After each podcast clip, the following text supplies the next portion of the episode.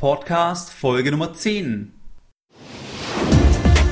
Finanzielle Unabhängigkeit durch finanzielle Bildung. Der wöchentliche Finanzpodcast von www.geldbildung.de.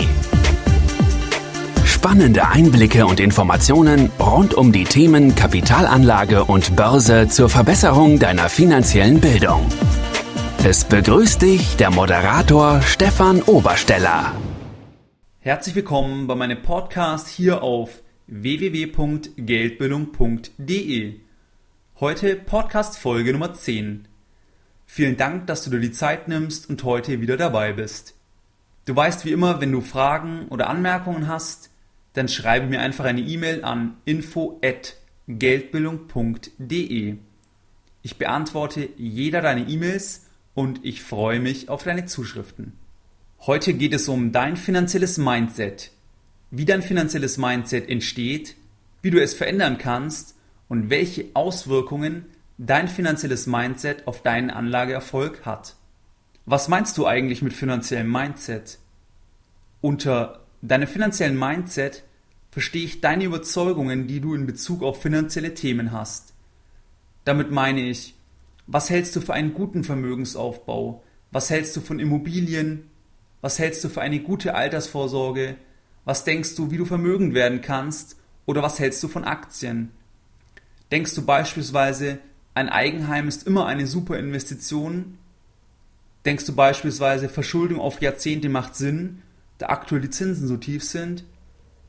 Oder denkst du beispielsweise, Aktienmärkte sind reines Casino? An dem Punkt muss ich dich übrigens enttäuschen. Es ist schlimmer. Im Casino kennt man zumindest die Gewinnwahrscheinlichkeiten, am Kapitalmarkt sind diese unbekannt. Du verstehst, was ich meine. Es hängt einfach davon ab, was du für eine gute Anlageform hältst, was eben deine Überzeugungen sind. Je nach Einimpfung kann damit dein finanzielles Mindset eine enorme Festigkeit entwickeln, dass es zu einer richtigen Ideologie wird und damit in seinem Fundament unangreifbar wird. Das halte ich für besonders gefährlich. Ich habe den Eindruck, dass es häufig bei Häuslebauern der Fall ist. Wenn du beispielsweise ein Haus auf 30 Jahre finanziert hast, dann möchtest du doch in keinem Fall hören, dass es vielleicht keine gute Anlageform ist.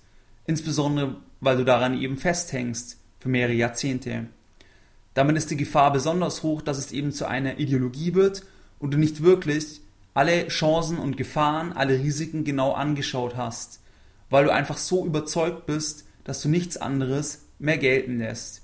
Und dann im besten Fall eben nur noch bestätigen, Bestätigungen suchst. Das heißt, du wirst andere Leute dass sie deine Anlageform für genau die richtige halten, dich bestätigen, dass du eben mit deiner Entscheidung ein gutes Gefühl hast. Jetzt ist die Frage, wie entsteht ein finanzielles Mindset? Dein finanzielles Mindset entsteht im Wesentlichen durch dein Elternhaus, durch dein eigenes privates Umfeld, durch deinen Freundeskreis, also mit welchen Leuten du viel zu tun hast und die Erfahrungen, die du bisher gemacht hast und die dich geprägt haben.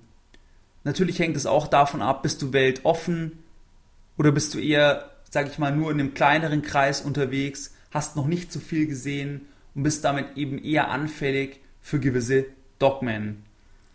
Dein finanzielles Mindset ist also im Prinzip die Summe deiner finanziellen Erfahrungen, die du in deinem Leben gesammelt hast oder eben die dir von Menschen angetragen wurden, mit denen du viel Zeit verbringst. All das führt dann zu einem spezifischen finanziellen Mindset, was eben auch dein Weltbild entscheidend prägt. Ich nenne dir zwei Extrembeispiele.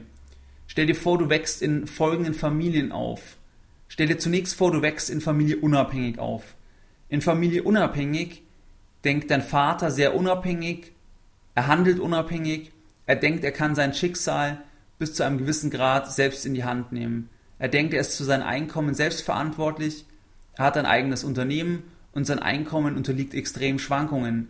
In manchen Jahren lässt er den ganzen Gewinn in der Firma stehen oder muss sogar den Verlust ausgleichen. In anderen Jahren kann er sich ein schönes Gehalt ausbezahlen und eine hohe Dividende entnehmen. Er liebt auch die Spannung am Aktienmarkt. Stell dir vor, dein Vater hat im Jahr 2000 10.000 Mark in Aktien investiert. Stell dir vor, er hat 70% Kursrückgang erlitten und seine Aktien waren dann nur noch 3000 Mark wert.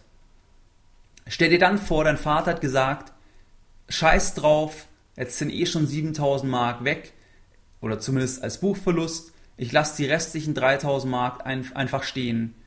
Entweder erholen sich die Aktien wieder, dann kann ich sie irgendwann vielleicht mit Gewinn verkaufen, oder ich verkaufe die Aktien irgendwann mit Verlust und kann damit in einem guten Jahr meine Steuern reduzieren.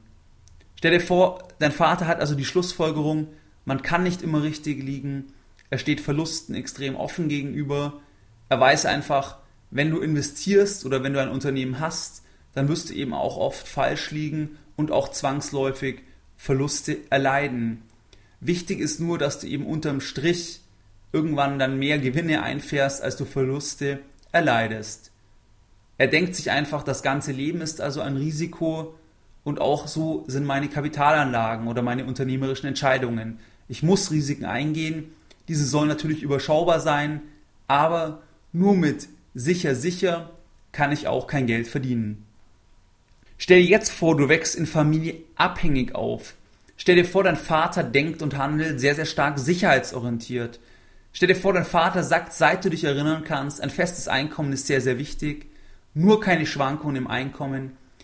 Er sagt immer, das Einkommen muss planbar sein, weil man den Kredit für das eigene Haus abbezahlen muss oder einfach nur, weil man ja damit rechnet. Stell dir vor, dein Vater hat ebenfalls im Jahr 2000 10.000 Mark in Aktien investiert und stell dir ebenfalls vor, diese Aktien sind ebenfalls um 70 Prozent gefallen. Er, diese Aktien sind also dann nur noch 3000 Mark wert. Stell dir vor, die Schlussfolgerung ist, dass er sagt, Aktien sind das reine Teufelszeug. Ich habe 7000 Mark verloren. Ich verkaufe jetzt die Aktien für 3000 Mark, um wenigstens diese 3000 Mark zu sichern. Und stell dir vor, seine Schlussfolgerung ist, nie wieder Aktien. Ich habe 7000 Mark verloren, ich kaufe nie wieder Aktien. Was glaubst du, wie stark diese Sozialisierung dann Einfluss auf dein finanzielles Mindset hat, je nachdem eben in welcher Familie du aufgewachsen bist. Ich denke, es ist offensichtlich, dass es enormen Einfluss hat, einfach weil man ja automatisch als Kind, sage ich mal, diese sozialen Prägungen mit übernimmt, weil man dort ja in diesem System selbst jahrelang oder eben jahrzehntelang ja erst einmal aufwächst. Du nimmst also unbewusst, übernimmst du das Mindset deiner Eltern, ob du bereit bist, Risiken zu übernehmen, ja oder nein, oder auch was du eben für gute Anlageklassen hältst, ja oder nein. Das hängt eben stark davon ab, was deine Eltern auch für Erfahrungen gemacht haben. Klar ist für mich aber, dass es ja nicht immer sinnvoll sein kann, das Mindset der Familie, der eigenen Familie zu übernehmen, ohne es auch nur in Frage stellen zu können. Weil das Mindset ist ja einfach wirklich dann sehr, sehr stark durch die Sozialisation geprägt und es muss ja nicht immer das beste Mindset sein. Es kann ja vielleicht Sinn machen, mal kritisch drauf zu schauen. Und an der Stelle finde ich es eben so wichtig, dass man auch mal neben sich stehen kann und dann schaut, machen diese Überzeugungen wirklich Sinn oder sind einfach das nur Überzeugungen, die ich einfach unbewusst aus meinem Elternhaus so übernommen habe und ohne wirklich zu reflektieren, wieder in genau gleicher Weise handle, weil eben meine Eltern schon so gehandelt haben oder weil mein aktuelles Umfeld also die Leute, mit denen ich viel zu tun habe, meine Freunde, genauso handeln. Ich plädiere nicht dafür, dass man sagt, Mindset A oder B ist das viel bessere. Ich plädiere nur dafür, dass man sie eben reflektiert, wie stark das eigene Mindset wirklich mit dem eigenen Elternhaus und dem Umfeld zu tun hat und dann sich überlegt, ob man das Mindset wirklich haben möchte oder ob man eben das eigene finanzielle Mindset verändern muss, um seine eigenen Ziele besser erreichen zu können. Jetzt ist die Frage, wenn du dein eigenes finanzielles Mindset eben verändern möchtest, weil du sagst, das ist nicht richtig so oder du willst einfach, du siehst einfach, dass du deine Ziele nicht erreichen kannst mit dem jeweiligen Mindset, dann musst du dir folgende Sachen bewusst machen. Du bist der Durchschnitt der fünf Menschen, mit denen du am meisten Zeit verbringst in Bezug auf dein Gedankengut. Und das ist einer der mächtigsten Dinge überhaupt weil deine Gedanken, deine Überlegungen, die werden maßgeblich durch dein Umfeld geprägt, durch Leute, von denen du viel hältst, durch Leute, mit denen du dich intensiv austauscht. Und diese Überlegungen oder dieser Austausch, der wird dann auch Einfluss nehmen auf deine Realität, weil du dann auch danach handeln wirst. weil du ja natürlich dann auch wieder in deinem Umfeld Bestätigung suchen wirst, deine Entscheidungen so treffen wirst, dass dein Umfeld diese auch für gut empfindet und so ist es eigentlich ein selbstverstärkender Mechanismus. Das heißt, dein finanzielles Mindset kannst du eigentlich nur verändern, wenn du eben auch dein Umfeld veränderst. Also wenn du dann sagst, du nimmst vielleicht noch jemanden mit auf, du triffst dich mit einer Person regelmäßig, die irgendwo ein Gleichgesinnter ist, der auch Spaß hat an Themen rund ums Investieren, der irgendwo auch kritisch gegenüber gesellschaftlichen Normen ist und einfach, sage ich mal, eher ein Freigeist ist. Und ich habe damals kürzlich von Peter Thiel, ein sehr bekannter Investor, ein Interview gelesen, was seine Routinen sind täglich. Und er sagt in diesem Interview, er will sich eigentlich jeden Tag einfach mit Personen austauschen, die ihn beflügeln oder eben wo er wachsen kann. Und es zeigt recht gut, was auch meiner Meinung nach einer der größten Hebel ist, um sein eigenes finanzielles Mindset zu verändern. Das heißt, tausche dich mit Leuten aus, die deinen Weg unterstützen, die dort eben einen positiven Einfluss haben. Zum Beispiel eine Person, die eben schon viel, viel weiter ist und wo du dann eben über den Austausch wachsen kannst und dich selbst in deinem Mindset eben in die Richtung bewegen kannst, die du für gut befindest.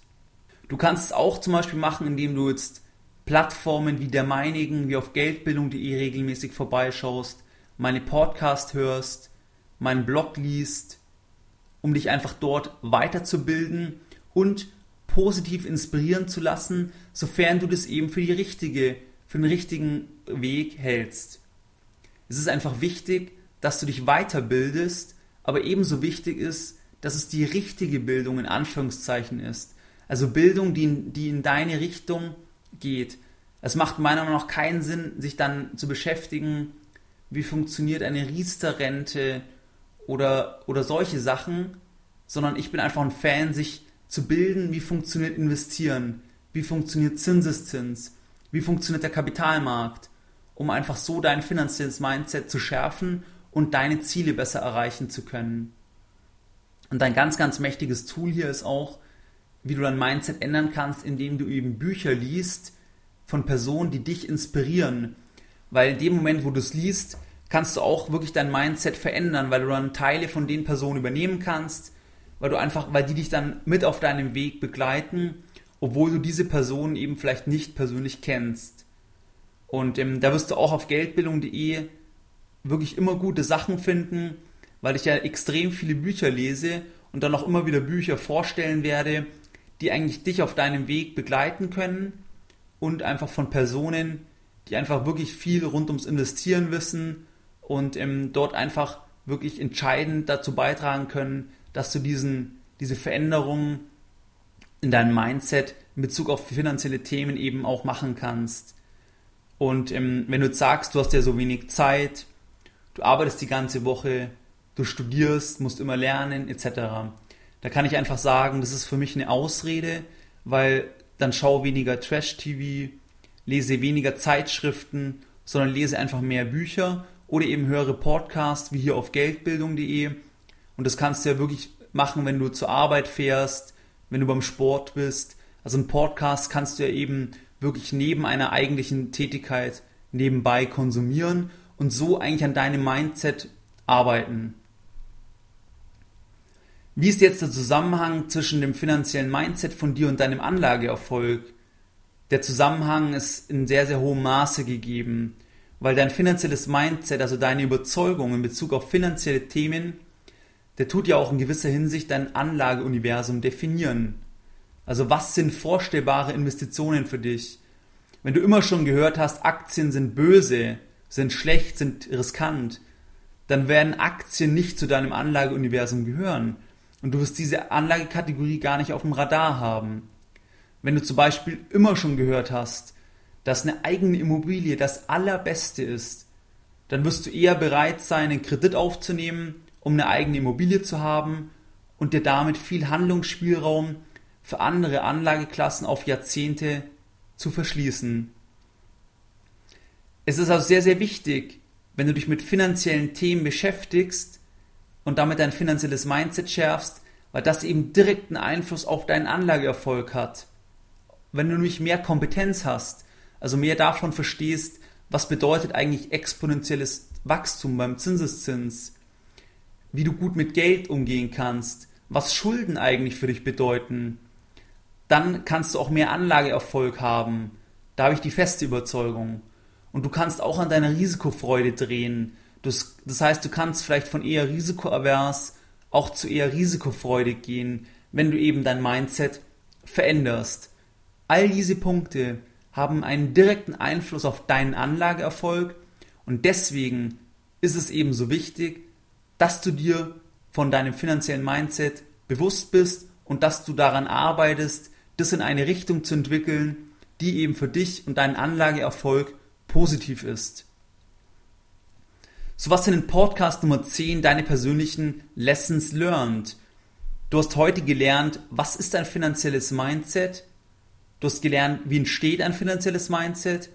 Und du hast auch gelernt, wie du dein finanzielles Mindset verändern kannst und welchen Zusammenhang es zwischen deinem finanziellen Mindset und deinem Anlageerfolg gibt. Wie immer möchte ich auch Podcast Folge Nummer 10 heute mit einem Zitat beenden. Und heute ein Zitat von Robert Kiyosaki aus seinem Buch Rich Dad Poor Dad und es ist ein Zitat von Rich Dad. Du musst lernen, wie Geld arbeitet, damit du es für dich arbeiten lassen kannst. Mehr Informationen zum Thema finanzielle Bildung auf dem Weg zu deiner finanziellen Unabhängigkeit findest du unter www.geldbildung.de. Und immer daran denken, Bildung hat die beste Rendite.